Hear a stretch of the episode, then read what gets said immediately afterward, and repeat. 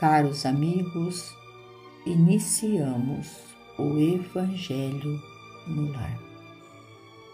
Rogamos a Deus, nosso Pai, o amparo, a proteção e o auxílio diante de nossas dores físicas e morais.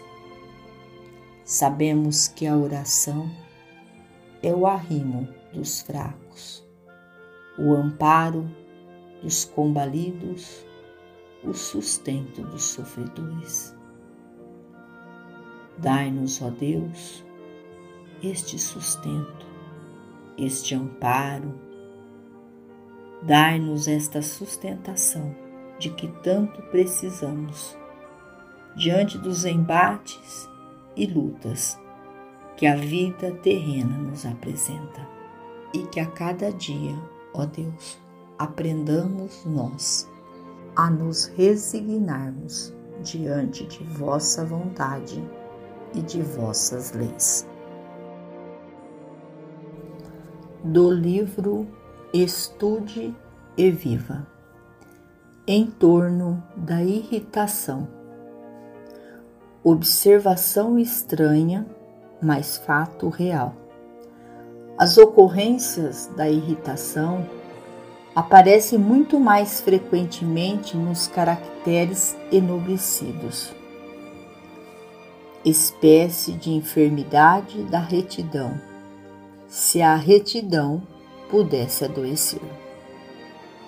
A pessoa percebe a grandeza da vida, acorda para a responsabilidade consagra-se à obrigação e passa a prestigiar disciplina e tempo, adquirindo mais ampla noção do dever que reconhece precisar exprimir-se irrepreensivelmente executado, supõe-se com mais vasta provisão de direitos e, por vezes, leva mais longe que o necessário a faculdade de preservá-los e defendê-los, iniciando as primeiras formações de irritabilidade, nervosismo, agressividade, através da superestimação do próprio valor Instalado o sentimento de autoimportância, a criatura abraça facilmente melindres e mágoas diante de lutas naturais que considera por incompreensões e ofensas alheias.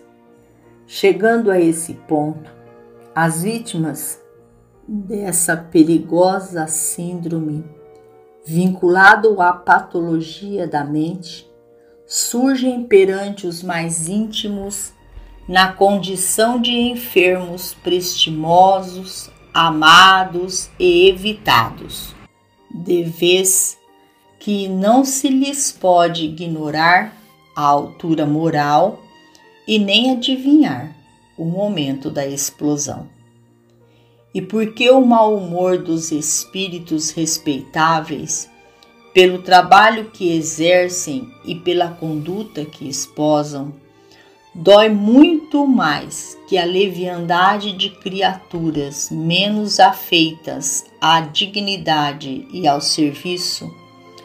Semelhantes companheiros estimáveis e preciosos são procurados tão somente em regime de exceção ou postos à margem pela gentileza dos outros, interpretados à conta de amigos temperamentais ou nervosos distintos.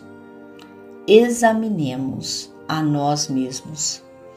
Dirijamos para dentro da própria alma o estilete da introspecção se a agressividade nos assinala o modo de ser, tratemos do caráter enfermiço com a mesma atenção com que se medica um órgão doente. E se a nossa consciência jaz tranquila, na certeza de que temos procurado realizar o melhor ao nosso alcance, no aproveitamento das oportunidades que o Senhor nos concedeu, estejamos serenos na dificuldade e operosos na prática do bem, à frente de quaisquer circunstâncias, lembrando-nos de que a erva de passarinho asfixia de preferência as árvores nobres e a tiririca se alastra como verdadeira calamidade, justamente na terra boa. Emmanuel.